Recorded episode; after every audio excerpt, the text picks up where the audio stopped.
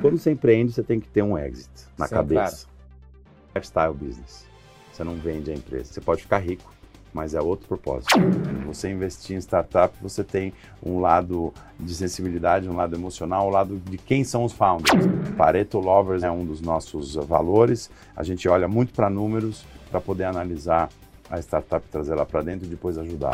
Capital muito fácil também não é muito bom para o empreendedor. Muitos empreendedores levantam capital demais e eles nem precisam ou não sabem o que fazer com esse dinheiro. Ou a facilidade do capital faz com que você não pense em ser lucrativo tão nunca talvez, que eu, que eu não acho que é o melhor modelo. Esse é o podcast do Café com o Investidor, apresentado por Ralph Manzoni Jr. Oferecimento Banco Original. Fala pessoal, tudo bem? O investidor de hoje tem muita história para contar. Não só como investidor, mas também como empreendedor. Ele já foi executivo e morou nos principais países do mundo. Como empreendedor, ele já fundou três empresas e vendeu as três empresas. Ele também é investidor anjo e criou uma das maiores aceleradoras de startups da América Latina. Quem está aqui comigo hoje nos estúdios da B3 para contar essas histórias é Mike Einstein, sócio da ACE. Mike, muito obrigado por aceitar o convite e participar do Café com o Investidor. Rafael, eu que agradeço, é uma honra estar aqui com você. Mike, geralmente eu começo a, a, nossa conversa se falasse da ACE, mas eu vou fazer diferente hoje. Eu quero conhecer um pouco mais da sua história, da sua história de empreendedor. Bom. E antes de começar a gravar, você estava me contando uma história incrível. O seu primeiro emprego, seu primeiro estágio foi aqui na Bolsa. Fala pra gente um pouquinho foi, sobre essa foi. história. Foi na Bolsa de, de, Mercadorias e Futuros, né?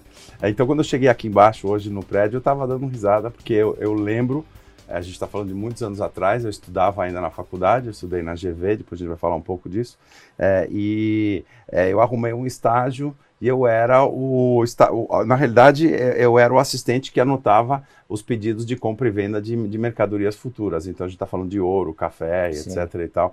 E o corretor ficava fazendo né, a, a, compra e venda naquele pregão gigante, né, era uma cópia do, de, de Chicago, e eu anotava as, a, os pedidos e no fim do dia a gente passava para um pessoal que colocava isso. Eu acho que eles furavam um cartão e colocavam no, no, no, computador. Né? Tinha muito pedido errado. A gente já notava coisa errada, que a gente não acompanhava, que o cara gritava. É. Eu estava ficando surdo desse ouvido. Tá? Várias histórias. Aí o cara morreu, me colocaram no lugar dele. Foi toda uma história assim. Foi louca. uma experiência Foi, foi então. sensacional, foi sensacional. E aí eu, eu, fiquei bem assim, emocionado que aqui embaixo eu estava entrando no prédio. Eu falei, uau, eu conheço aqui.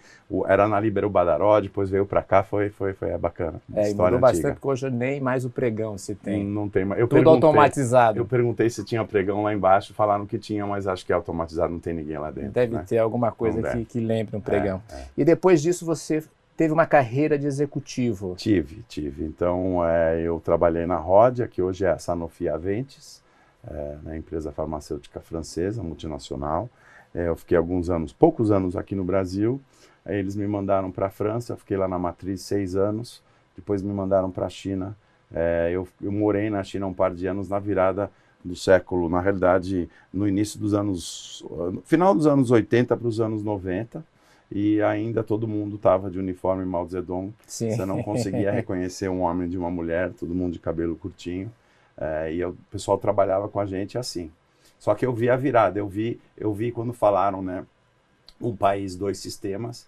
E no dia que foi anunciado, né, Deng Xiaoping Sim. anunciou um país, dois sistemas, principalmente as meninas, no outro dia apareceram todas de ocidentais, de saia, jeans, camiseta, maquiagem, tudo que não tinha que não podia na rua, estava em casa. E o que, que você fazia na Rodia? Qual era a sua função na, eu, na empresa? Eu era responsável pelas exportações dos produtos farmacêuticos europeus para a Ásia toda. Então eu controlava toda a Ásia, que a Ásia para eles começava no Paquistão e descia até a Austrália, Japão. Então eu conheço muito bem todos esses países. Eu rodei esses países todos muitas vezes. E depois minha promoção foi ser o diretor-geral da operação toda na China naquela época. Tá? Deve ter sido uma experiência então extremamente fechado. Totalmente fechado e você é cego, surdo, mudo. Você não consegue ler, você não entende nada, você não fala nada. E como você tá? se virava lá? Tinha intérprete e eu comecei a aprender chinês. É, eu tinha aula todo dia de manhã, um par de horas, até eu me tornar perigoso, como eles diziam. O que, que seria perigoso? Você entende demais. Poxa vida. É. Imagina, hoje ainda é um pouco assim. Aí você Na saiu é- da China nessa época? Aí eu saí É, da China e vim para o Brasil.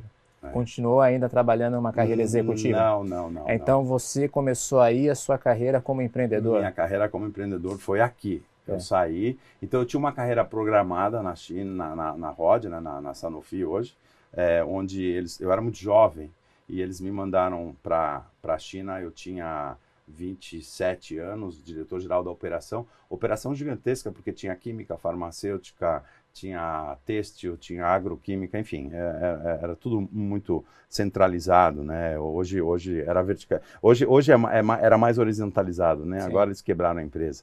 Mas enfim, é, e aí eu tinha uma carreira programada. Eles falaram que eu ia ser diretor-geral da Itália ou da Espanha, um grande país para a empresa. Só que meu pai ficou muito doente, foi diagnosticado com câncer, tinha poucos meses de vida. Eu larguei tudo e vim para cá. Tentei ser transferido para o Brasil, não consegui. Larguei tudo e vim para cá. E aí você, quando voltou para o Brasil, resolveu empreender. Sim, senhor. O que, que você fez aí? Eu Esse, esse é o seu primeiro empreendimento? Meu primeiro empreendimento, que durou vários anos, que era trabalho de formiguinha, não é a velocidade que tem hoje, era a Blotex Preservativos, que eu espero que você tenha usado ao menos uma vez.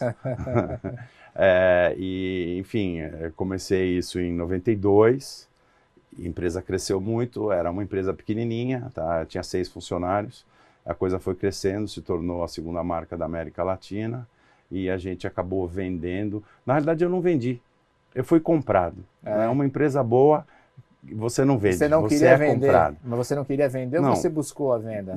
Eu, eu, eu depois de, de alguns anos, né, quando a empresa começou a pegar, porque eu acho que isso é interessante, eu conto tudo, tudo eu conto sempre isso para os empreendedores. A Blowtex, durante quase quatro anos, eu não conseguia tirar um centavo. Zero. E como você Não conseguia, naquela não conseguia. sobrevivia? Eu vivia do salário da minha mulher. Poxa, tá? Que coincidentemente trabalhava na empresa francesa também, encontrei com ela lá. Ela foi transferida para o Brasil e se não fosse o salário dela, a gente não sobreviveria. Eu morei de, de, de favor na casa do meu tio, que tinha sido ele, também era executivo, foi transferido para Venezuela. A casa estava vazia, apartamento pequenininho, e a gente morou lá todos esses vários anos. eh, e sem a ajuda dele e sem o salário da minha mulher, não ia ter conseguido. poxa, Não então foi tirava uma história um incrível centavo, de resiliência.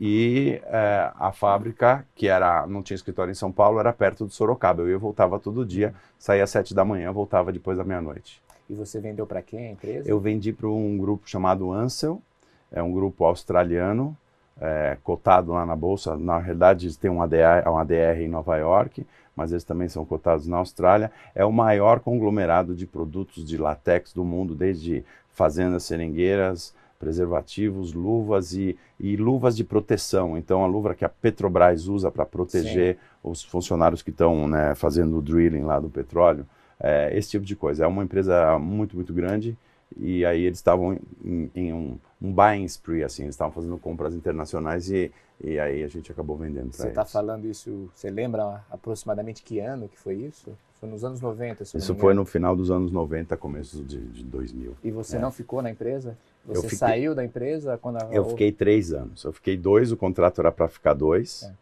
É, e eles me contrataram para ficar mais um. Aí eu dei uma porrada, eu falei, se vocês quiserem minha consultoria por mais um ano vai custar muito caro e eles pagaram o preço.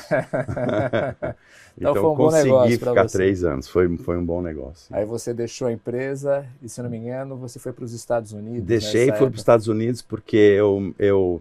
Então a história é a seguinte: é, o, o, o produto que a gente estava trabalhando é um produto para psoríasis. Então, voltando um pouco, meu tio e minha avó eram crônicos em psoríasis. Psoríasis é uma doença é, imunitária, na realidade é uma deficiência imunitária, onde os, os sintomas são problemas de pele. Então ele começa, é uma doença simétrica, ele começa É. nos teus cotovelos, são cascas, depende da, da, da, da, né, da intensidade que você tem, da gravidade, ou é, ou é leve, ou chega uma casca grande aqui, dá no outro cotovelo, depois dá no joelho, dá no outro joelho, e chega a cobrir o teu, teu corpo todo. Então ela é totalmente simétrica, ela anda dos dois lados do corpo.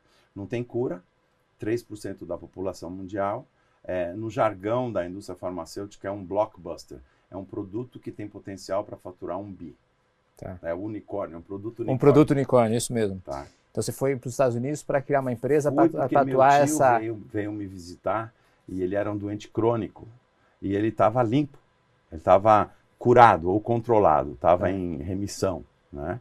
E eu falei, mas escuta, é, o é, que está acontecendo? Eu nunca vi você de shorts, de camiseta, tua pele é sempre muito ruim.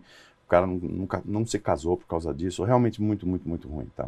É. é, e ele falou, eu tô, ele era da indústria farmacêutica, eu estou ajudando esse médico a fazer pesquisas é, e eu sou um paciente também, ele tá, faz pesquisa clínica, eu sou um paciente. E ele que falou, a gente devia fazer alguma coisa a respeito. Eu falei, então vamos. E a gente juntou, na realidade ele estava fazendo pesquisa na Venezuela, isso é uma história longa, tá? Esse, um médico irlandês, é, e PhD de Johns Hopkins, é a maior faculdade de medicina dos Estados Unidos. É, aí eu fui lá ver o que ele estava fazendo, a gente juntou e criamos uma biotech, uma startup, três pessoas. Como chamava? Ele, Astralis. Astralis. Astralis. É, era ele, o médico, e o você? meu tio e eu. Tá? Isso Nós nos três. Estados Unidos, a empresa foi criada. Aí eu falei para ele, se a gente quer fazer alguma coisa transformar isso em algo grande, a gente tem que entrar no FDA. Tá? Porque é uma doença onde a incidência ela é no norte, no hemisfério norte. Quanto mais menos calor, pior fica a tua pele.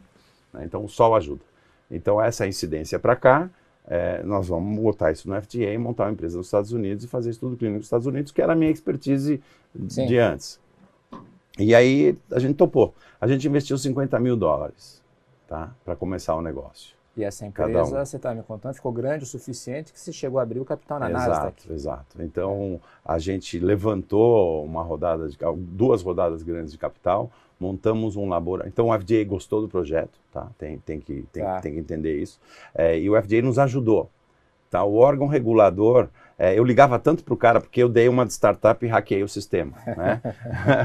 então eu liguei. A gente fez uma primeira reunião e tinham 20 pessoas do FDA nessa reunião, todos envolvidos em product development, né? Então, Sim. desde o cara de estudo clínico, um cientista, um cara de projeto, um cara de produto, regulatório, enfim, estava todo mundo lá. E eles falaram, é, é, é, é intriguing, tá? É intrigante, é, é, a gente tem muitas perguntas, a gente quer ver as respostas. E aí a gente negociou com eles se a gente podia começar estudo clínico nos Estados Unidos. Eles falaram que pode, porque normalmente você faz estudos em animais primeiro. E eles falaram não precisa fazer isso, vai em frente. E aí eles me deram um papel. Se você fizer esses 19 itens aqui, você começa a fazer os estudos é, no, nos Estados Unidos. Com esse papel eu levantei uma bolada de dinheiro, vários milhões. Nossa. Montamos um papel. Tá. tá. Tinha um PowerPoint e um papel. Quanto que você lembra? Quanto tá. você levantou? Levantamos 50 milhões de dólares, assim. Algum de instaladeiro. fundo conhecido? Fundo, não, não, não, é, sim e não. É, tinha, tinha, tinha um fundo espanhol que entrou, tinha um pessoal dos Estados Unidos é, que entrou, tinha o Banco Pictet, que é um banco suíço, tá? Um, um, na realidade o mais antigo private banking é, da Suíça, Sim. Tá? eles entraram.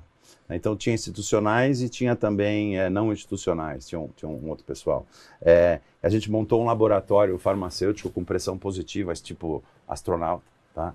É, e começamos a desenvolver estudo clínico lá e a coisa pegou e foi avançando e a gente acabou listando no Nasdaq, abrimos o capital. Quando foi é, isso? Isso foi em 2004. Ah, foi sim. 2004. Então depois do estouro da bolha. Depois. É.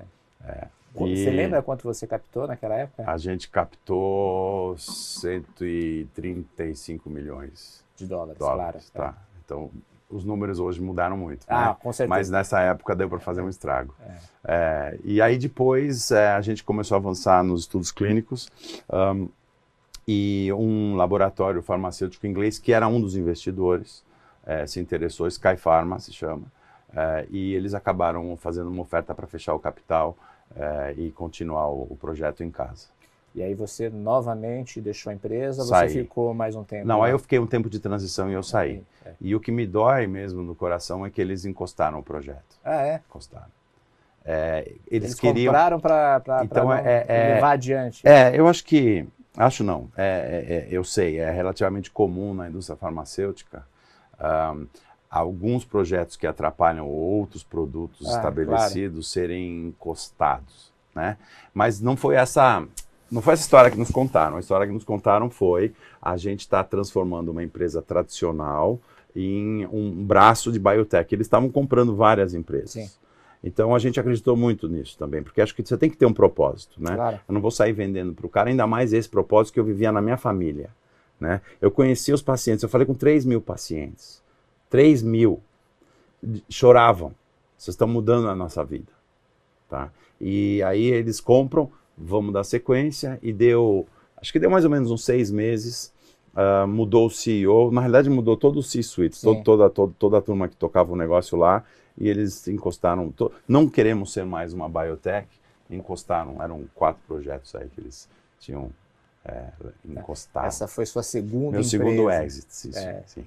A, e a sua terceira qual foi? Aí eu fiquei quatro meses sem fazer nada, tá? Eu pensei que ia tirar um ano sabático, durou quatro meses. um, eu tirei e, um ano sabático é, de uma semana. E, então, então, então você quebrou meu recorde. é, e, e, um, e, eu nunca desconectei do Brasil, né? Então eu sempre estava olhando, sempre, apesar de estar lá, Sim. né? Mas eu estava sempre olhando, e voltava. E aí, em dois, isso foi em 2010, uh, 2009 para 2010, eu percebi que não tinha uns... Então, antes de mais nada, voltando eu comecei a investir em startup nessa época. Então, em 2007, ah, 2007, desde 2007 eu comecei a investir em startup nos Estados Unidos. Ah, lá fora? Lá, lá. eu já estava lá, eu estava residindo lá e eu comecei a investir lá. Como anjo lá? Anjo. Tá. Então, anjo individual e participando de dois grupos anjos, tá? É, tem o New York Angels e, e, o Jumpstart, são grupos na região de Nova York.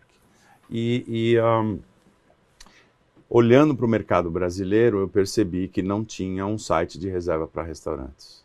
E ao mesmo tempo eu estava olhando, o Open Table, que é o site que a gente acabou né, se inspirando, tinha feito um IPO, estava com caixa gordo, tinha comprado uma empresa similar na Inglaterra por 55 milhões de dólares cash. E a métrica era, tinha 5 mil mesas, 55 milhões de dólares. É. Tá? Então, se a gente conseguir duas mil mesas no Brasil, a gente vende para esses caras por 20 milhões de dólares. Quando você empreende, você tem que ter um exit na Sim, cabeça. Claro. Tem que ter lifestyle business. Você não vende a empresa, você fica, você pode ficar rico, mas é outro propósito. Claro. Né? Então, o propósito era, eu vou vender para esses caras. Conheci o CEO, inclusive, da empresa lá. Da Open Table. Da Open Table. Sim. Tá? Não contei muito, mas falei, bom, vou manter relacionamento. Aí eu falei, bom, vou abrir um site de reserva para restaurante no Brasil. Não tem. Tava, a economia estava muito bem e na época para você conseguir uma mesa é, para um grupo grande, né? A dor era, eu tenho um grupo de seis pessoas, eu não consigo uma mesa em lugar nenhum, tá? Reserva. É, então vou fazer e fizemos também um software que ajuda o restaurante a gerenciar todas as suas mesas, o front do restaurante. É, então desenhei o projeto, chamei um amigo, né, que foi um dos founders sócios, é, que se juntou e falou, na hora falou, eu, eu, eu quero. E a gente estava precisando de um CTO, é, né, um cara técnico, a gente estava buscando um cara técnico, ele falou, eu conheço é, um cara que não é técnico, mas ele tem muitas entradas no mundo digital, ele é professor de marketing digital no Brasil, é, vamos chamar ele, que é o Pedro, que é meu sócio hoje na ACE até hoje. Ah, sim. Tá? É, então a gente se juntou e foi meio amor à primeira vista, assim, comendo uma pizza, vamos fazer negócio, vamos montar um negócio, vamos. Ninguém falou de quanto a gente vai ter, é, tudo que a gente, a gente não recomenda, né, fazer isso, mas claro. o contrato de quem vai ter o quê, quem vai fazer o quê, veio muito depois, certo. tá? É, mas isso não é, não é, não, não é, é a fórmula mágica, não. É, e aí o site deu certo, a gente começou a avançar e começou a, a conseguir clientes, né? Então é um marketplace, que é o modelo mais difícil para uma startup você tem que ter a oferta, então os restaurantes diversificados, um japonês, um churrasco, etc e tal, e os clientes, né? Então a demanda, a oferta e a demanda do outro lado. Muito difícil o modelo, é desafiador pra caramba para qualquer startup. Tá, Bem complexo. buscar clientes. Você precisa dominar as duas pontas, é. né? Aí a coisa cresceu, a gente acabou é, virando, na época tinham 400 sites de compra coletiva no Sim, Brasil. Teve uma febre de febre. sites de compras coletivas febre. no Brasil. Muito fácil de fazer, é. né? É, e a gente virou o motor de reserva para esses caras todos. Então deu uma pivotadazinha. A gente trazia é, os comensais para os restaurantes, mas a gente também ajudava os sites de, de, de, de cupom a é. alocar suas mesas para os restaurantes. Os restaurantes diziam, eu vou liberar é, compra, cupom, sei lá, de compra coletiva de terça a quinta só. E com o nosso software ele conseguia automatizar isso. Integramos tudo. E aí, quando o Peixe Urbano estava em negociação com o Baidu, a gente acabou vendendo para eles. Aí a sua terceira, terceira saída. saída. Sim. E foi mais ou menos nessa época que você resolveu não ser mais empreendedor, ou pelo menos essa, é, esse lado do empreendedorismo e resolveu criar a Ace? Sim, mas a Ace é um empreendimento bem não, eu difícil. sei que é um empreendimento, mas é, é, é, com uma perspectiva de investidor. Sim, sim, é, exato. É. Então, então aí o que acontece? A gente vende o site, né? a gente vende o Zupa, uh, e a gente começou a investir no Brasil. Né? Então, Mas investir como anjo, anjo ainda. É. Anjo. Então vamos reciclar esse dinheiro e vamos give back também. É. Né? Então a gente percebeu da dificuldade.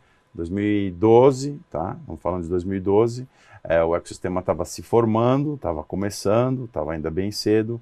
É, bom, tem, acho que é a segunda onda, né? Teve a onda anterior dos café e tal, mas sim. não tinha a, o volume de informação, o volume de empresas que tem hoje, não era, era o início de investidores, quase não tinha nada. É, e a gente falou, bom, vamos começar a investir em startups como Anjos. Fizemos dois investimentos, vamos ajudar essas startups e vamos ver se a gente continua né, a investir. Aí eu me envolvi com uma aceleradora nos Estados Unidos. Não era meu negócio, mas ajudei eles a montar, a modelar tudo. E eu falei, pô, por que, que a gente não replica e faz isso no Brasil? Porque você ajuda um volume grande de empresas ao mesmo tempo.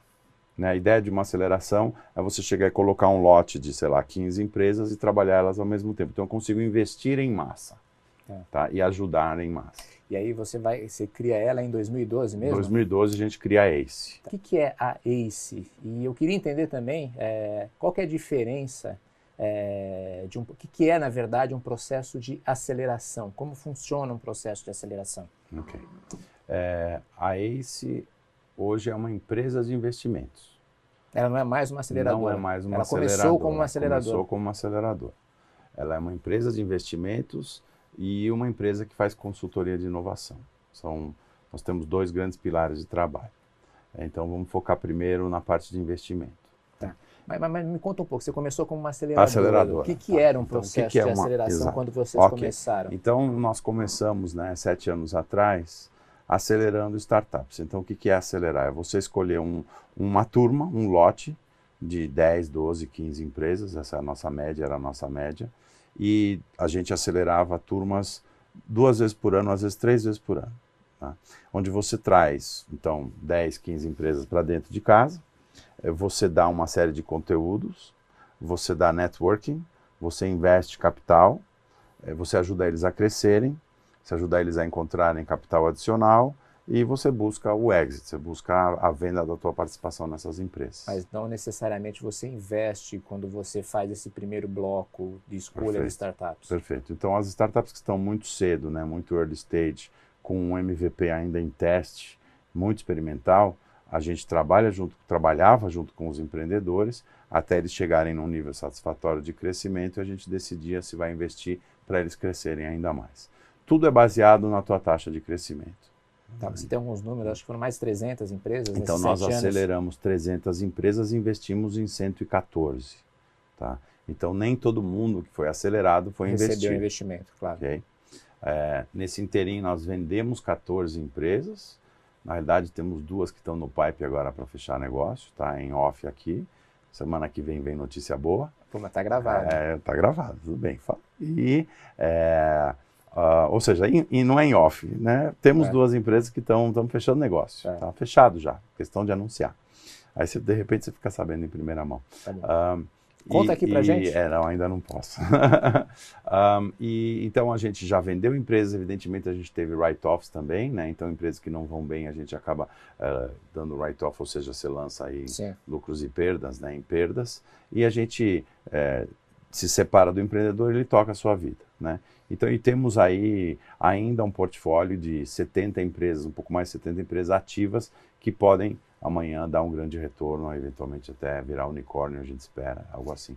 Então, isso é o passado. E, então, qual é a diferença é. do passado para o que Exato. vocês estão fazendo agora? Então, agora, em vez de trazer uma turma e dar um processo onde a gente tinha quase que um checklist, olha, você tem que bater essas métricas para você poder passar para a próxima etapa, e era tudo meio que pasteurizado, né? era tudo igual, independente da evolução do estágio onde as startups se encontravam, agora a gente customizou. Então eu escolho uma startup como até se eu fosse um investidor puro simples, quase que um venture capital. Você está se transformando num fundo de venture capital ou não chega a ser isso? Não, nós vamos ter um fundo separado dessa operação, tá. tá? que é a continuação. Então hoje nós investimos, eu uso de todos os recursos que eu ainda tenho, né, o legado da aceleração, eu escolho uma startup, então não tem prazo para entrar, não tem prazo para sair, não tem um deal formatado, porque quando você acelera você tem um deal padrão, eu te dou tantos por cento, eu te dou tantos mil reais por tantos, por tantos por cento do negócio. Agora não, qual é teu estágio, você está mais evoluído, é, qual é o teu valuation, vamos negociar, venha para cá, venha para Ace, porque a Ace sabe te ajudar. Tá. Tá? E a gente é muito hands-on, né? então a gente ajuda. Hoje nós somos, é, é, a Ace começou com três pessoas, hoje nós somos 51, e eu acho que até o final do ano a gente está vagas abertas, tá? É, então, quem tiver interesse, tem vaga para todo tipo de profissional. Eu devo fechar o ano com uns 80, 80 pessoas e na você está em vários é. locais aqui do Brasil? Então, a gente está em Florianópolis, a gente está em Curitiba, em Goiânia, Brasília e o headquarters é em São Paulo, né? A sede é em São Paulo. Então, eu tenho escritórios regionais, é, onde eu posso acolher. Então, quando a gente acelerava, a gente tinha que acolher, Sim. eles tinham que ficar em casa. Hoje, não necessariamente. Então, eu te dou o escritório se você quiser. Se você não quiser, se você for muito grande, tem o teu local, não tem problema nenhum. Mas eu vou te ajudar com uma série de serviços é, gratuitos ou quase gratuitos de parceiros que estão com a gente. Então, é, contabilidade gratuita, jurídico gratuito, é, hosting, uma série de serviços incríveis que ele ia negociar durante meses. A gente já validou e já negociou para eles focarem no, no coração, né, no core business. Eu tenho mais de 150 mentores que ajudam as startups né, com especialidades sim, sim. diversas. É, e a gente tem a nossa equipe que ajuda também, então que mete a mão na massa. Então a gente é diferente de um fundo porque a gente se envolve no dia a dia. Tá, ela está mais perto de você. Muito mais perto. Então os empreendedores são muito próximos. Tá. Tá. E como você escolhe é, essas startups? Tá. É, então hoje é, nós somos a, a, a, única empresa de investimento é, do Brasil que é bem data driven.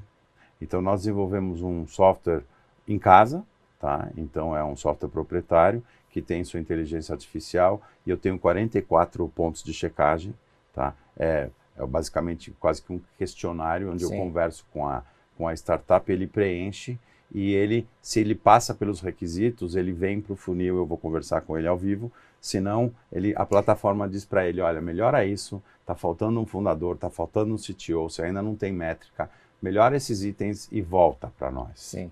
Então a gente dá uma mentoria indireta para ele também, dá um feedback extremamente importante. E como você né? faz isso? A empresa entra no seu site e preenche, preenche é, esse exato, questionário? É... Exato. É, então, se for um, um, um, inbound, né? Então a empresa entra, fica sabendo da ACE, preenche o questionário automaticamente, ele vai saber se ele vai para a próxima etapa ou não, ou a gente vai atrás, então a gente trabalha muito sniper, né? A gente vai atrás das empresas que nos interessam, conversam com o empreendedor, aí ele não precisa preencher nada, eu preencho na entrevista, já passou uma etapa, se vale, ele vai ter esse feedback, eu coloco ele na plataforma e a plataforma vai me fazer uma sequência para eu poder sim. analisar ele. É muito data-driven, sem perder a sensibilidade, né? Lembrando, você investir em startup, você tem um lado de sensibilidade, um lado emocional, um lado de quem são os founders, claro. né? Mas a gente trabalha com dados, a gente é Pareto Lovers é um dos, né, um dos nossos valores. A gente olha muito para números para poder analisar a startup, trazer ela para dentro e depois ajudá-la. Né? E você disse que você está agora estruturando um novo fundo. Ele, ele, é um fundo, fundo separado, separado, da ACE? Separado, é. Então, antes de falar do fundo, hoje a ACE, como investimento, eu consigo investir de 200, a um, 200 mil a 1 milhão de ah, reais. esse é o valor do cheque. Esse é o valor do cheque hoje. Então, a gente acaba sendo o, talvez o, o segundo cheque, primeiro, segundo cheque da startup. Que estágio você está? É um seed money que é você... Um pré-seed. Pré então, é, é um pré-seed é um bem cedo, tá? É um estágio, às vezes, junto com anjos, ou depois de anjos, ou antes de anjos, é, vai depender do tamanho do negócio e do valuation da evolução da startup. Mas você não investe numa empresa que está no PowerPoint, ela precisa não. já ter um produto, ela tem ter um MVP, tem que ter um MVP, tem que ter uma pequena atração, ela está buscando o product market fit. Né? Ah, ela está, na realidade, ela está ela tá no meio do, do problem fit tá? Entendi. Ela não tá tem entendendo um, isso, ela, tá, ela vai resolver um isso, problema. ela passou da validação e está tentando entender se ela vai ter uma máquina de vendas. Ela está tentando entender se a cada real que eu investir nela, ela vai conseguir trazer 10 reais de faturamento. Sim, tá? sim. É nessa fase que a gente entra na ACE, nessa, Entendi, nessa etapa. Claro. Aí o fundo que a gente vai estruturar é um fundo de 100 milhões, tá? Que vai ser o fundo que vai ser provavelmente, provavelmente não, a ideia é que esse fundo seja o segundo cheque dessa startup até o terceiro cheque e co-investindo com outros fundos. Aí você vai entrar em outros estágios, Série A, Série, série. B? Né? Não, ainda é seed e Série A é, menor ou uma Série A completa é, dependendo da situação, a gente faz um co-investimento com outros fundos. Então a gente vai do pré-seed na ACE, no fundo a gente faz seed e série A. E que estágio está essa estruturação desse fundo? Ele está começando agora a captar? Vocês já. Não, está em fase ainda de estruturação. Tá Quando você imagina que ele vai ficar pronto? Eu acho que para o ano que vem. Para o ano que vem? Que vem é. e, e, vai ser um fundo da própria ACE ou vai ser algo separado da ACE que vocês estão fazendo? Precisa ser separado, a gente precisa ter um Chinese Wall. É. Né? Então, apesar da ACE, do fundo, é, investir em empresas proprietárias da própria ACE, que é muito interessante, é uma, bela proposta de valor, porque você mitiga o risco. Eu já estou com esse empreendedor há mais de ano.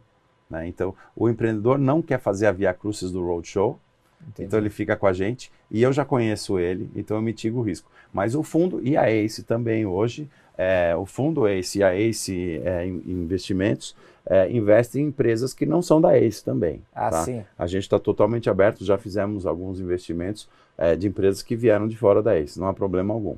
E como tá? são esses investimentos da, da ACE? É capital próprio ou vocês também... Capital próprio seu e do seu sócio. Isso e de alguns outros investidores que entraram conosco, que são acionistas nossos. Até hoje, vocês têm ideia de quanto você já investiu? A gente já investiu desde o início 12 milhões de reais. 12 milhões 12 de reais. Milhões. Lembrando, em 2010, o cheque era muito baixo. Eram 20 mil reais. É, então você. Tá. No mínimo aumentou 10 vezes. Aumentou 10 vezes. É, é. Tá. É, então o que se fazia é, sete anos atrás não é possível de ser feito hoje. O ecossistema amadureceu, os valores são maiores, é, enfim, é muito diferente. Né? Eu não vou dizer que há um inchaço, há realmente os valores hoje correspondem com a verdadeira realidade para esse nível de pré-seed, seed, eles estão mais é, realistas. Aí tem também um inchaço, né? tem um inchaço de, de valuations forte hoje no mercado, porque tem muito dinheiro disponível. Mike, a gente tem um bloco fixo no, no Café com o Investidor, é quando a gente conversa um pouco sobre o seu portfólio. Eu peço para o investidor escolher algumas empresas e a gente fala sobre elas. Você escolheu três empresas, a Agronal, a Locomex e a, e a Salvos. É, vamos falar primeiro da Agronal. O que é a Agronal? Okay. É, então, eu escolhi, um passo atrás, eu escolhi é, uma empresa de agtech, de tecnologia agrícola, uma empresa de logística e uma, uma health tech. Então, Isso ilustra um pouco a sua tese de investimento. Exato, para ilustrar um pouco a tese, essas são as teses que a gente gosta. É, fora essa, a gente gosta, obviamente, de fintech.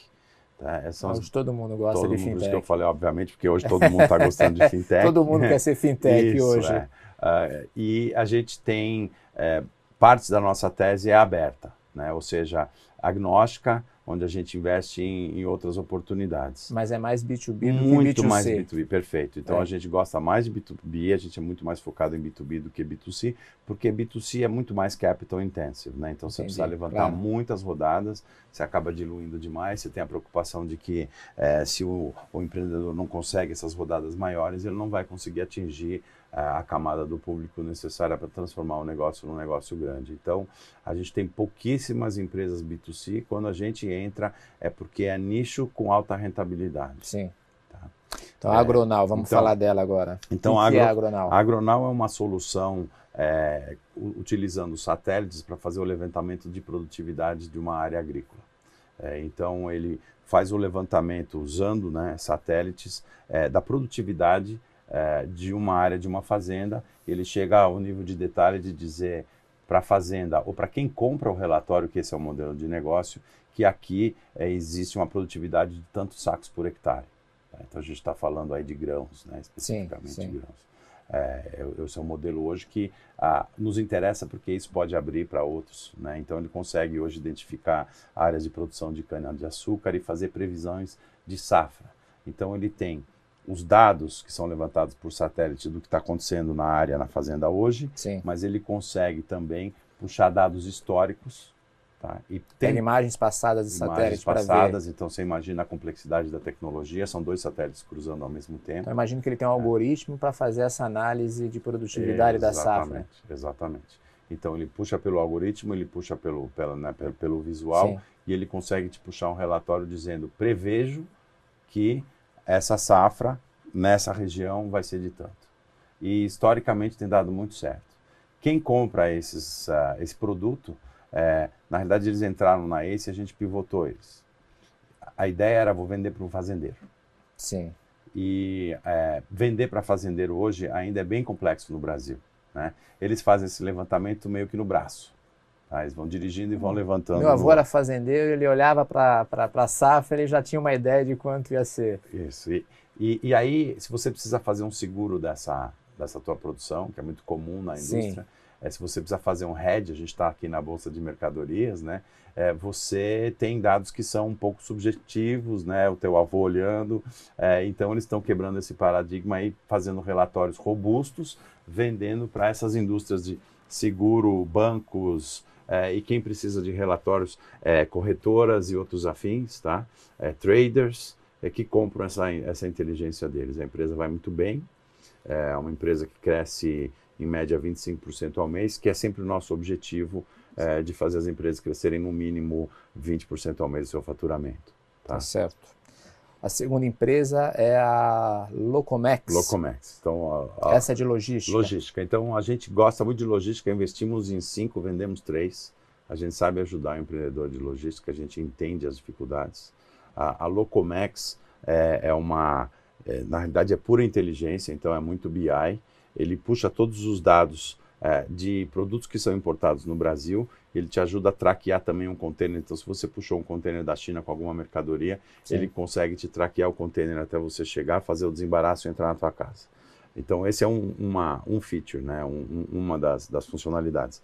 Mas a grande funcionalidade são os dados que ele consegue coletar de todos os importadores e todos os portos do Brasil. Então, ele é, uma, é, ele é um, um, um, local, uma plataforma onde você entra e você enxerga é, todos os copos que foram importados no Sim. Brasil nos últimos anos, preço, volume, importador, etc. E tal é um grande crawler, né? São crawlers que estão puxando essas informações e organizando.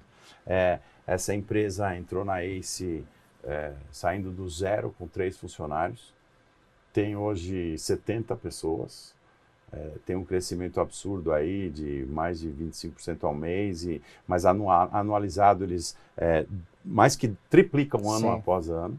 Tá? E quem é o cliente e dela? São os, os, São os importadores, importadores, os próprios portos, tá? mas principalmente os importadores e exportadores. É, é. E eles usam essa informação para saber o que está acontecendo? Como, como, como eles usam? Eles usam para saber, por exemplo, quanto o meu concorrente está pagando. Ah, tem um... informações de concorrentes. Tem, tem, é. tem, tem. Então ele consegue saber o volume que o concorrente está trazendo com muita precisão. Né? O que, que ele faz? Então eu vou precificar porque o cara está comprando mais barato do que eu. São informações públicas, eu imagino. Ela só organiza públicas. de uma forma inteligente. Exato, exato, exato. Não tem nada que não é público. Né? A, a mais organiza com uma forma muito inteligente, muito rápida. É, é low hanging fruit, não tem concorrente no Brasil. Tem, tem um ou outro, mas eles são bem, bem incipientes. É, e essa é uma empresa que a gente acredita muito, é, que vai certamente dar um retorno muito bom para nós. E a terceira empresa é a Salvos. Salvos. Fala um pouquinho sobre a ela. A Salvos é uma health tech, ela é nova na, no nosso portfólio, a gente acabou de fechar o investimento, então eu quis trazer para exemplificar um pouco né, o, o tá. a, a, maneira né, como a gente analisa e, e o nosso racional atrás do, do investimento. Um, eles são do Recife, eles saíram, saíram lá, lá do, do, do polo do Recife. É, e eles, eles monitoram, por enquanto, então tem um IoT, eles monitoram o fluxo de oxigênio nos hospitais, em todos os quartos, e o funcionamento do fluxo de oxigênio no hospital como um todo. É, porque é, existe enorme desperdício nos hospitais, não há controle, e é muito mais fácil para você controlar a saúde do paciente nesse aspecto. Você entende o fluxo de oxigênio que o paciente está consumindo e você pode regular. Sim. Então é, uma, é um sensorzinho que ele adapta é, e que ele coloca lá no, enfim, no fluxo nas máquinas que estão trazendo o oxigênio para dentro de casa, né, para dentro do, do hospital. Pode ser feito em casa também, se você tem aqueles bujõezinhos, tá? E o médico pode até acessar remoto. Né? Ah, e fazer pode, o controle pode, remoto. Pode fazer do... o controle remoto. No hospital é um dashboard grande onde eles podem enxergar todos os monitores em todos os quartos, todos os leitos que tem, que tem oxigênio, que em geral é quase 100%. Né? É. Você falou muito sobre saída. Como você imagina saídas para essas três empresas do portfólio? Muito bem. É, eu acho que é interessante é, a gente falar um pouco da, da nossa tese de como a gente trabalha.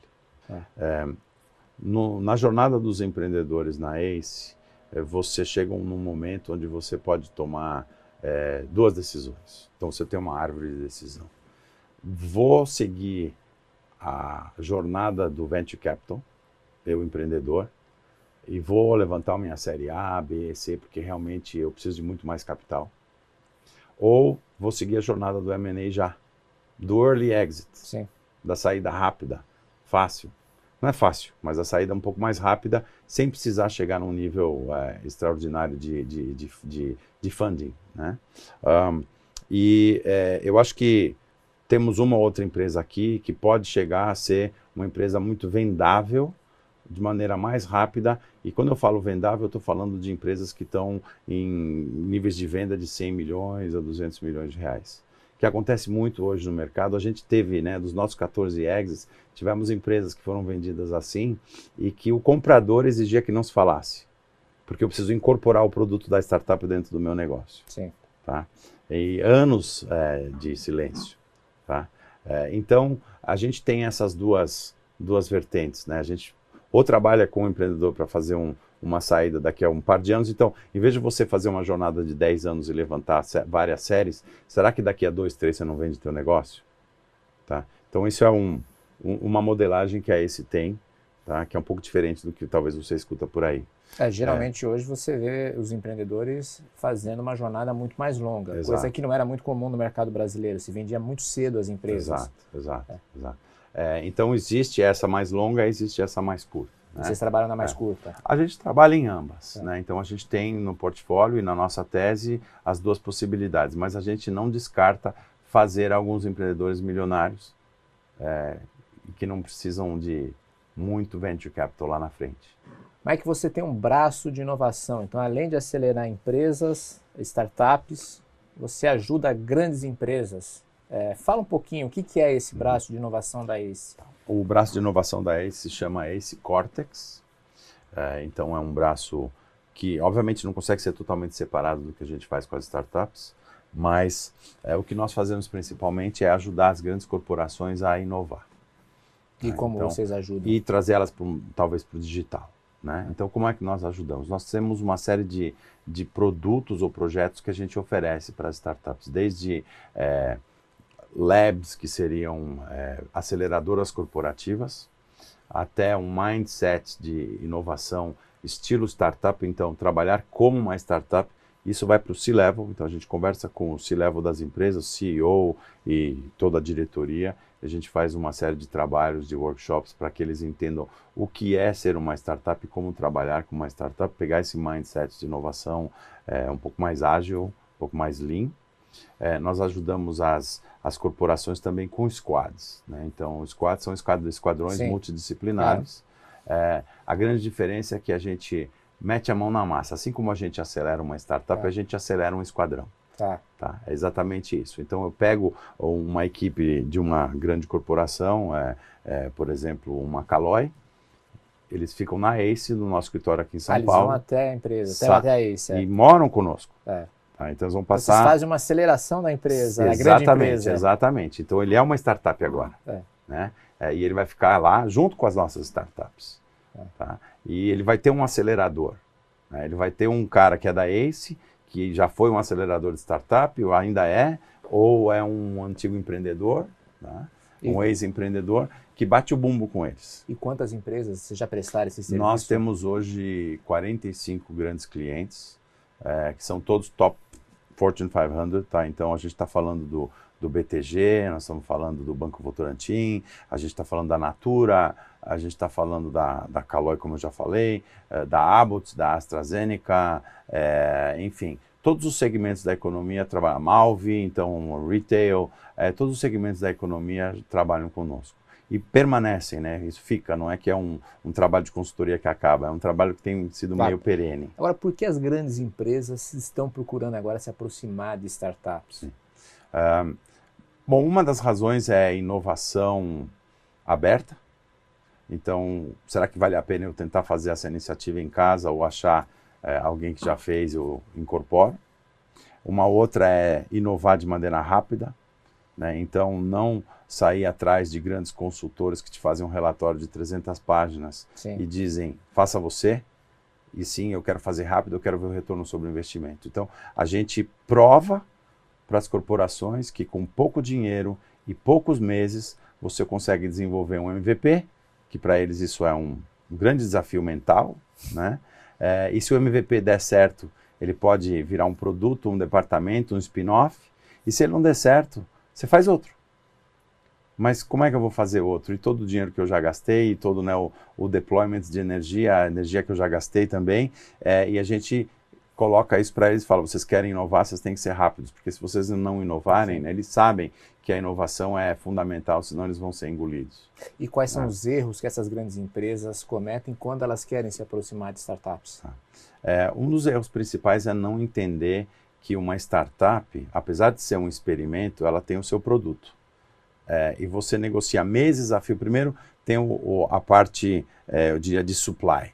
Né? Então, ele vai o comprador vai negociar meses a fio com a startup para fechar um contrato.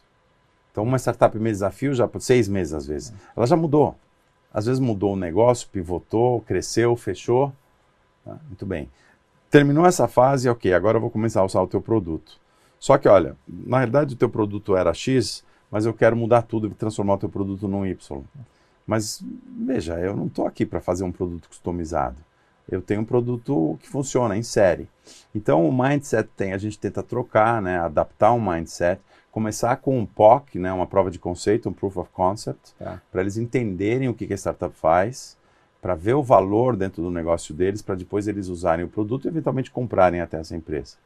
Né? Você pode dar um bom exemplo de uma empresa que esteja fazendo uma boa aproximação com startups, mesmo entre as que você é, faz parte aí do seu portfólio de, de empresas que você atende? Então, é, o BTG, o Boost Labs do BTG é uma parceria com a ACE, né? então ele é powered by ACE. A metodologia de escolha de startups, né? a metodologia de originação, como a gente fala, o deal flow, a metodologia de aceleração, é, como navegar dentro do banco, como fazer as mentorias que o banco oferece para as startups é, e usar é, as startups usarem o poder do banco em favor delas, banco de dados, enfim, é, e tudo que o banco precisa. Então, o, B- o BTG foi é um ótimo exemplo de sucesso. Ele já está na terceira edição, é o Mas o que, terceiro que ele ano. está fazazendo certo O na BT sua visão? Ah, o que que ele por, faz Por certo? ser um bom exemplo para você citar. abriu as portas do banco para as startups como um todo. Tá? Então, se a startup precisa falar com o pessoal de RH, as portas estão abertas, você tem acesso. Se a startup precisa falar com o pessoal da, da mesa de câmbio, você tem acesso, e assim sucessivamente. Tem até APIs que eles estão já abrindo. É. Você pode entrar no banco de dados do banco, tá? que é altamente revolucionário, eu diria. Tá? Fora do Brasil é muito comum, tá? grandes bancos já estão fazendo isso. É, aqui é um grande passo. Então, eles realmente estão dispostos e querem é, entender o que a startup faz para poder ajudar e usar os serviços. E né? eles Então, é pensam em comprar fatias, eles compram Sim, fatias então o que, da- que acontece? empresas? Sim, e a gente co-investiu com eles já também. É. Tá? Então, no começo, a ideia era: vou entender o que a startup faz, vou abrir as portas do banco, né? isso nosso Sim. trabalho junto com eles, é, e eventualmente vou avaliar se eu vou comprar serviços ou vou vender serviços para startups. No final da primeira fase, da primeira turma do Boost Labs com o BTG, é, a gente percebeu junto que tinham grandes em- empresas que nos interessavam, inclusive a Agronal, que a gente conversou aqui, é uma delas. Ah, é? É. Então, Então, o BTG investe O na BTG investiu na Agronal e a ACE também. Nós somos co-investidores, inclusive parte do conselho da, Da da, Agronal. Agronal, eu estou lá e, e- e o BTG também. né? Então é um belo exemplo de sucesso aí é, é, esse trabalho que a gente está fazendo com eles, por exemplo. Tá. né? É, Tem outros trabalhos que a gente faz com outras, é, é, outra- outras corporações que são parecidos nessa, a nível de, para essa tua pergunta de relacionamento com startups. Né? Tem gente que faz isso muito bem. Né? A Braskem fez isso muito bem, muitos anos conosco. Né? Faz. O que, que a É. Braskem fez? Braskem Labs, também Tá. muito parecido, um modelo parecido. Né? Sem investir, Sem mas investir. é. sem investir, mas ajudando as startups. É porque uma coisa que se fala muito é que às vezes a grande empresa tem um modelo, um modelo às vezes predador de querer trazer tudo para dentro e Sim. ficar com a startup. É. E isso não é muito bem visto no ecossistema. Não, então aí é o, tua- é o reverso da tua pergunta, o Tá. que, que se faz mal, É. né?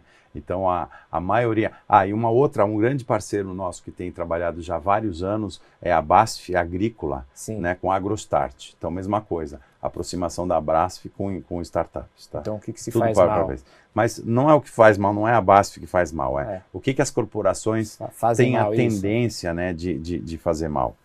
É, primeira reação imediata. Quero todo o, a- a- o IP, o, A é propriedade intelectual. propriedade intelectual. Me, me falta, às vezes eu fico pensando em inglês, né? Tá. Ah, então eu quero a propriedade intelectual para mim. Você está tirando um dos, né? Você está tirando o core da empresa. Sim. É, quero ter preferência para investir sozinho. Quero ter exclusividade na distribuição. É, ou seja, você quer comprar a empresa, você não quer investir. né? Eu sempre Tá digo isso certo. para eles. É né? É um pouco diferente. Ah, você precisa, né? Então, as, as corporações, essas são, as, eu diria, as três grandes primeiras falhas assim que vêm. Né? E a gente trabalha muito dizendo, você deveria, ao contrário, se você faz corporate venture, eh, você tem o lado estratégico e o lado financeiro. Não Sim. é ou, é e. né? Anda junto. Não existe uma dicotomia. Essas coisas andam junto. Pode ser estratégico, pode ser financeiro, em princípio deveriam ser os dois. E se for pensando no lado financeiro, você quer mitigar risco, por que, que você vai investir sozinho? Traga um venture capital, traga outros investidor- investidores, traga uma outra corporação aí bem arrojado para investir junto com você, né? É, mais cabeças pensantes, mais mais oportunidades para a startup, mais oportunidades para você. né? Então a gente tenta reverter esse pensamento para que eles entendam que isso é salutar e não eu quero tudo para mim. Funciona, Tem mudado a mentalidade? tem bastante. Já estão entendendo? já estão entendendo. Cada vez mais, cada vez mais. Quando a gente começou em 2014, Ninguém entendia. não, não vou fazer, o meu jurídico vai travar. Hoje o jurídico está na mesa com a gente, logo É. de, de início, né? E eles entendem. Então, a propriedade intelectual é um dos core do negócio. Você não vai poder ficar com ela, né? É, deixa outros investidores entrarem. E a distribuição, você pode pegar um pedaço, mas deixa eles é, distribuírem também com terceiros. Deixa eles distribuírem com o teu concorrente É uma mudança e tanto. muito grande. É. Tá funcionando. Tá cada... Bem rápido. Tá? Bem rápido. Porque se eles não fazem isso, eles têm medo de morrer. Tá certo. Faz parte da inovação.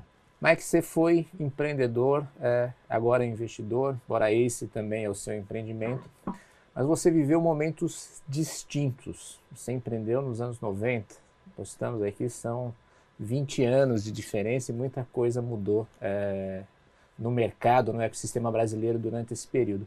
Quais as diferenças de empreender nos anos 90 Hum. e as diferenças atuais de agora? É, os, os anos 90, a gente, a palavra mentor não existia, né? Você nem sabia o que era isso. Não, ninguém- não tinha ninguém para te ajudar, é, não tinha ninguém para te apoiar, não tinha dinheiro disponível, as, taxa, as taxas de juros eram absurdas. Eu sempre, né, te contei, É, É, eu- o, único que oferecia dinheiro era o banco. E eu falava para ele: o dia que eu tomar dinheiro de você, toma a chave da empresa, porque você vai virar dono do negócio. Né? Eu não vou trabalhar para você, eu vou você trabalhar para mim. de hipótese alguma. Não pegava dinheiro. hipótese alguma, podia morrer sem capital de giro, mas eu não vou pegar dinheiro do banco. Tá. Então, se você não era autossustentável logo de cara, muito rápido, a chance de você dar errado era enorme. Não podia dar prejuízo. Não tinha podia, como não podia. ser deficitário, Não como podia hoje ser- muitas startups são. Não, não existe. Não existia isso. É, esse, esse tipo de, de risco era, é, era morte iminente, porque você não ia co- encontrar capital nunca. Ninguém entendia que é, não preciso fazer, né, não preciso ser, estar brequivado, não preciso gerar lucro, Sim. não preciso gerar caixa para crescer, né, porque não existia capital. E onde É. você buscava ajuda? Você falou não existia nem a palavra mentor. De, de que maneira Não. você se informava? De que maneira você tomava decisões? Eu, eu é interessante. Eu agora pensando, eu aprendi muito com os meus clientes e meus fornecedores. Tá? Então, muitos deles eram mentores sem ter essa palavra. Tá. Tá? Que me ajudavam, Sim. apesar dele comprar, né, existia um relacionamento comercial, eu sempre pedia muita ajuda. Né? Eu aprendi assim com eles, né? E muitos me ajudaram. E outros que não eram clientes também ah, né, acabavam não, é- não virando cliente ou fornecedor, mas acabaram ajudando, trocando ideias, eh, sem, sem querer nada de volta. Né? Agora não existe o reverso da medalha hoje. Por outro lado, não existe muito capital. Existe muito capital hoje. E não existem muitos exageros. A gente até estava conversando antes uhum. de começar a gravar sobre o caso do WeWork. Sim, é. sim, sim. É, eu acho que é, capital muito fácil também não é muito bom para o empreendedor. Tá? Muitos empreendedores levantam capital demais e nem precisam, ou não sabem o que fazer com esse dinheiro. Né? Ou a facilidade do capital faz com que você não pense em ser lucrativo tão nunca talvez, né? Que eu, que eu não acho que é o melhor modelo. Eu acho que você, o, o, o uma empresa, né? Uma startup, ela é uma empresa. Claro. Né? É, e o objetivo da empresa, é, dentre outros, né? Impacto social, é, mas é, um dos objetivos é fazer dinheiro e distribuir o dinheiro para os seus funcionários, para os seus acionistas, né? E reverter isso para a sociedade. É, e eu acho que é, continuar trabalhando com nesse modelo onde você não gera valor, é, esse tipo de valor, eu, eu acho que não, não sei se sustenta muito tempo, não. Tá, deixa eu né? voltar ao caso do WeWork. É, só relembrar a história do WeWork. Ele tentou fazer um IPO, o IPO fracassou. Com o fracasso do IPO, se descobriu uma série de problemas dentro da empresa, de governança, uhum. é, problemas financeiros. A empresa estava à beira de, é, de não ter mais dinheiro uhum. para continuar a operação e a falência. E resumindo a história, é, o SoftBank, que era o principal investidor, acabou tendo que comprar uma fatia, assumir o controle, e o fundador acabou saindo com 1,7 bilhão de dólares lá. Que Sim. lição essa, esse caso do WeWork traz para a indústria de venture capital, na sua opinião? Eu acho que ele é o típico caso onde o investidor virou refém da startup. Acha que o investidor foi o refém? Refém. Por quê? Porque too big to fail. Né? O SoftBank colocou tanto dinheiro, foi tão, o capital foi tão intenso, tão investido, que perder esse dinheiro nessa altura do campeonato é, é simplesmente fora de questão para o SoftBank.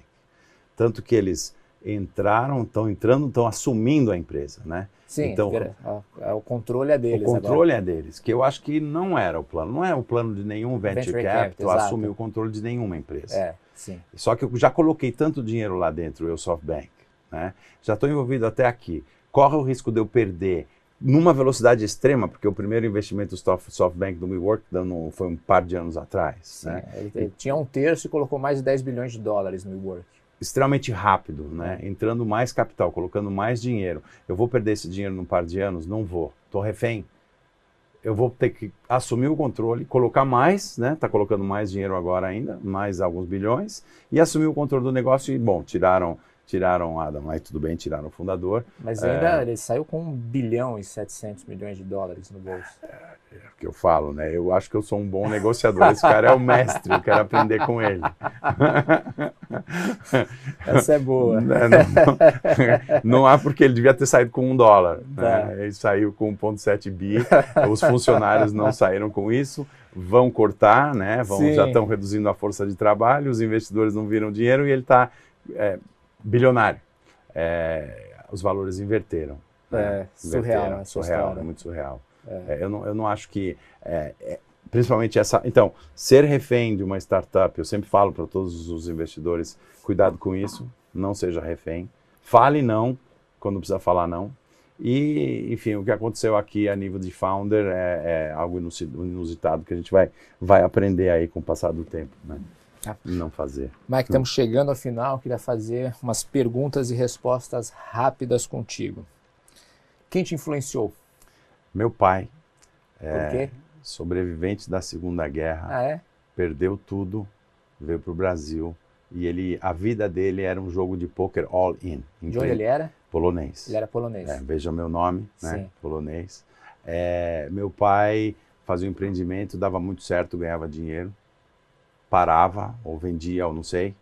Aí ele voltava, fazia outro, perdia tudo, jogava toda a grana, vendia apartamento.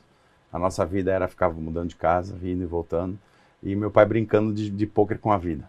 Tá? e então você aprendeu a ser um investidor com seu pai? Aprendi a ter resiliência com meu pai, a ser um guerreiro. Pô, legal. Que empreendedor você admira? Eu admiro o Jack Dorsey, né? Porque um cara que consegue fundar né, o Twitter, Square, fazer IPO das, IPO das duas e tocar as duas empresas enormes, né, referências de mercado, unicórnios, É, e conseguiu fazer o Twitter dar lucro. E conseguiu fazer o Twitter dar lucro. Ninguém imaginava Exato, isso. e conseguiu revolucionar os métodos de pagamento, se você pensar, ele é um dos precursores. É, e tocar as duas empresas, uma pessoa só, parabéns. Um erro que você cometeu? Um erro que eu cometi, um erro que eu cometi foi não acreditar no meu gut feeling, né? No meu, intuição. Na minha intuição, tá? É, eu fiz um erro agora. É uma outra história, né? Eu te contei várias, essa eu não te contei, mas eu escrevi um livro da história do meu pai. Ah, não Tá? sabia. É. E o erro foi é, de como achar um agente, isso nos Estados Unidos, para me ajudar a publicar. E eu acabei acreditando num cara que não era para eu ter acreditado. O livro Tá. foi publicado lá. ainda não foi publicado. Ainda não foi publicado. Ainda não foi publicado. Só em inglês ele tá? Só em inglês. Para É. colocar. O maior acerto da sua vida? O maior acerto da minha vida, acho que é, é- é a ACE, né? Para não, não, não tô puxando sardinha, mas é porque eu, a ACE me ajuda a reciclar o cérebro. É, e, e eu, então, assim, você trabalha várias iniciativas ao mesmo tempo, eu gosto muito disso. Um livro imperdível?